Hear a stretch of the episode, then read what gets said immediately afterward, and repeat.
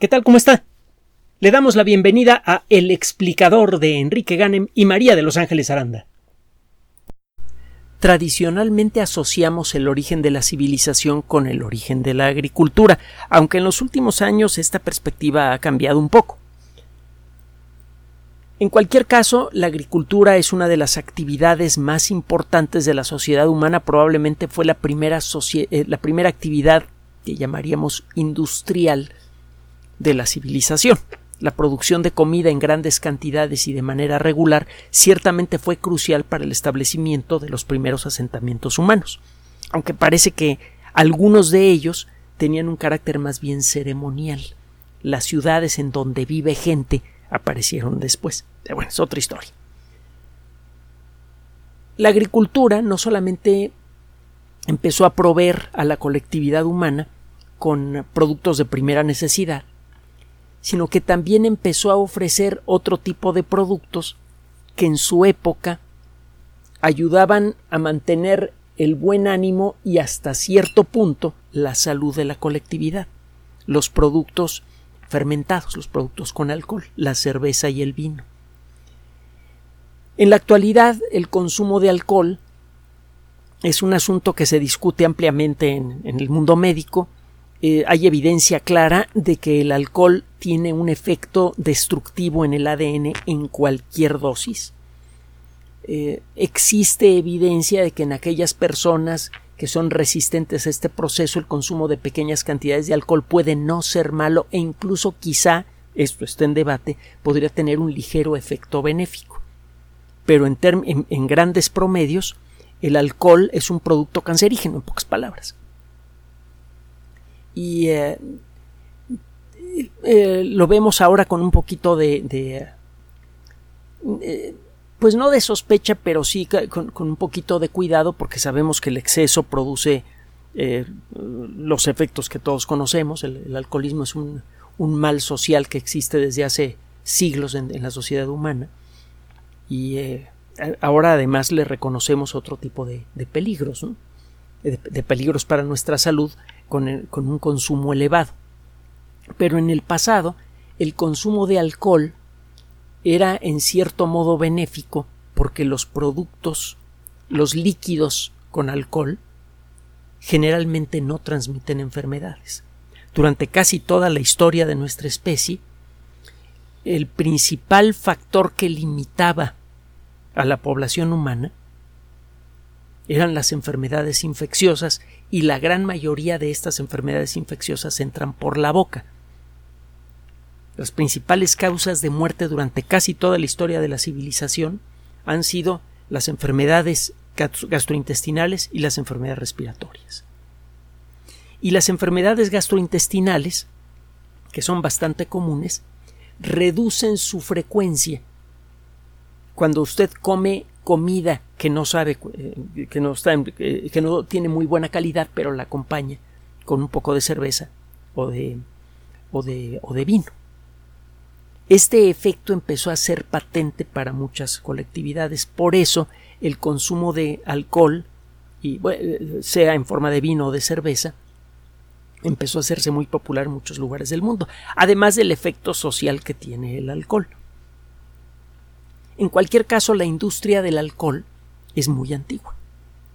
Hemos encontrado evidencia de una, eh, eh, de una industria muy activa incluso en el antiguo Egipto. Y hay evidencia de que esa cultura existía desde antes, que esa industria existía desde antes. En la actualidad, la industria del vino, del buen vino, pues tiene una enorme relevancia para eh, la economía de muchos países del mundo. Ah, se me olvidaba comentarle que uno de los primeros trabajos que hizo Luis Pasteur, que hay que aclararlo, él era químico, no sabía nada de biología, le daba asco agarrar cosas vivas y se convirtió en uno de los grandes, eh, quizá el más grande cazador de microbios de todos. Es toda una historia la de Pasteur, que por cierto parece que tenía mal carácter, pero es, otra cosa. Eh, uno de los primeros trabajos de Pasteur consistió en rescatar la industria del vino y de la cerveza en Francia. Estaba siendo amenazada por microorganismos que la estaban destruyendo. Fue él el que determinó la presencia de microorganismos en la cerveza y en el vino echados a perder, y el que desarrolló las técnicas que sirvieron para eliminarlos. Como consecuencia de, de los esfuerzos que hizo Pasteur para eliminar a las bacterias y a otros microorganismos indeseables en el vino y en la cerveza, se desarrolló un proceso que ahora sirve para eliminar bacterias de nuestros alimentos, un proceso que se llama pasteurización y que es súper crucial para el bienestar de la colectividad humana. Por ahí algunos fanáticos enloquecidos dicen que la pasteurización eh, altera las características de los alimentos, que les quita lo natural, etcétera, etcétera. Y bueno, pues en cierto modo tienen razón. Lo natural, por ejemplo, es que la leche transmita tuberculosis, que transmita eh, fiebre tifoidea, etcétera, etcétera, y lo normal es que la gente que consume leche bronca en esas condiciones, pues que se muera. Nosotros artificialmente hemos eliminado esas bacterias y otros elementos indeseables de, de estos productos sin que pierdan sus características nutritivas más interesantes. Entonces, si usted llega a escuchar alguna cosa en contra de la pasteurización, por favor no haga caso. Bueno, regresando al tema. La industria del vino en la actualidad eh, ocupa un lugar muy importante en la economía de muchos países del mundo, eh, tiene un papel importantísimo en muchas culturas, por ejemplo en toda la zona del Mediterráneo, en donde mucha gente aprende a consumir alcohol de manera responsable. Y eh, tiene mucho tiempo que la industria del vino cuenta con algunos productos que son excepcionales. Hay algunas, eh, algunas firmas cuyo vino es muy buscado con cada cosecha por la calidad que tiene. Hay eh, muchos nombres muy famosos en, Francia, en Italia, en, España. España está, por ejemplo, las bodegas Vega Sicilia que producen unos vinos excelentes. Bueno, muchos científicos están interesados en el vino porque les gusta acompañarse eh, una buena comida con un buen vino, por el papel social e histórico que ha tenido el vino en el desarrollo de la cultura humana, por lo que usted quiera. Ahí tiene usted el caso de Pasteur. Y es por esto que no es eh, tan raro encontrar trabajos de investigación serios que tengan que ver con este producto. Acaba de aparecer por allí un trabajito en la revista iScience. Es la letra I y luego la palabra ciencia en inglés, iScience. Esta eh, revista está asociada con la editorial Cell, de la que hemos hablado en muchas ocasiones. Aunque la revista es relativamente nueva, pertenece a una editorial con más de 150 años de experiencia publicando trabajos de investigación del más alto nivel. Es una revista para tomarse en serio. Y eh, lo que hicieron estos investigadores, en particular de la Universidad de Oxford, por ejemplo, fue eh, estudiar con técnicas estadísticas avanzadas los datos generados por eh, los mejores críticos sobre, sobre bebidas alcohólicas, los mejores críticos del vino, en particular en productos de la región de Burdeos, que es especialmente famosa. los vinos de Burdeos se encuentran entre los mejores del mundo.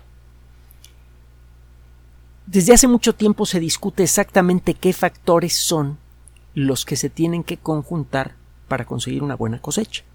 Desde luego está el tipo de uvas que utiliza usted, las características generales químicas del terreno, el nivel de acidez y alcalinidad, por ejemplo, la presencia de ciertos minerales que están asociados precisamente con la, acidez o alcalinidad del terreno. Pero mm, una cosa que empezó a quedar clara desde hace tiempo, y no solo con este estudio, es que incluso en terrenos menos que ideales se pueden obtener cosechas ideales, a veces. Hay años que han sido especialmente buenos para la producción de vinos. A mediados del siglo XIX eh, hubo una cosecha que se hizo famosa y en ese año se vio un cometa muy grande en el cielo.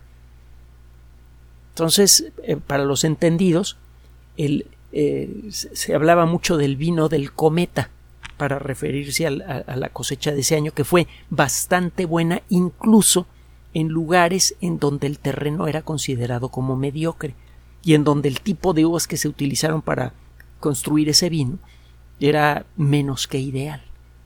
Parece que hay algún otro factor que es especialmente importante para que una cosecha salga bien, o cuando menos mejor que otras cosechas en el mismo lugar en años diferentes. El factor básico eh, pudo ser determinado al analizar toda clase de datos estadísticos contra las ah, evaluaciones de los mejores críticos del vino que se han generado en los últimos 50 años. Encontraron que el primer factor que determina la calidad de la cosecha de un vino es el clima. Eh, cuando tiene usted temperaturas más altas, cuando la lluvia es ah, eh, más abundante en invierno y cuando la temporada de crecimiento de la vid comienza un poco antes de tiempo, antes del promedio, antes de la normalidad, en ese año generalmente las cosechas son buenas. Si la vid comienza a crecer y a dar frutos un poco antes de tiempo, si el verano es caliente y en el invierno llueve bastante, usted va a tener un buen vino.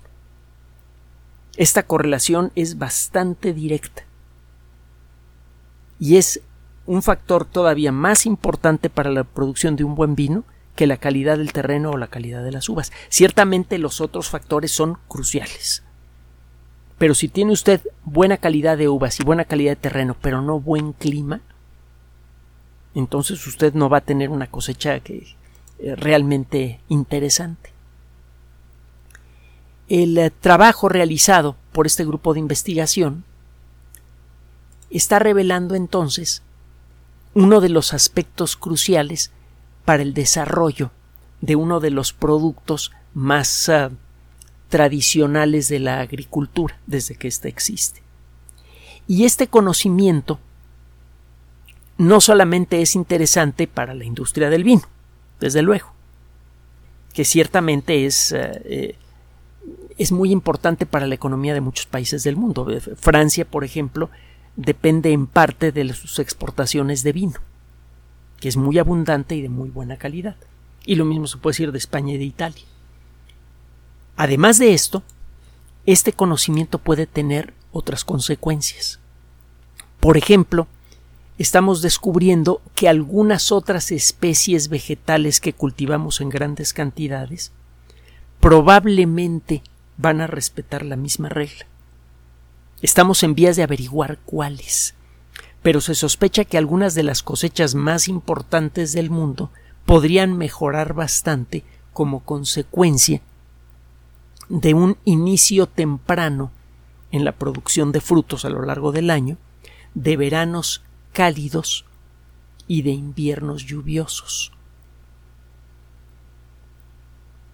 Esto, por cierto, está es exactamente lo que está empezando a ocurrir en varios países del mundo como consecuencia del cambio climático, que insistimos, el cambio climático, el decir cambio climático es en cierto modo redundante. El clima de nuestro planeta desde que existe ha cambiado. Y a veces en forma verdaderamente espectacular, súper dramática.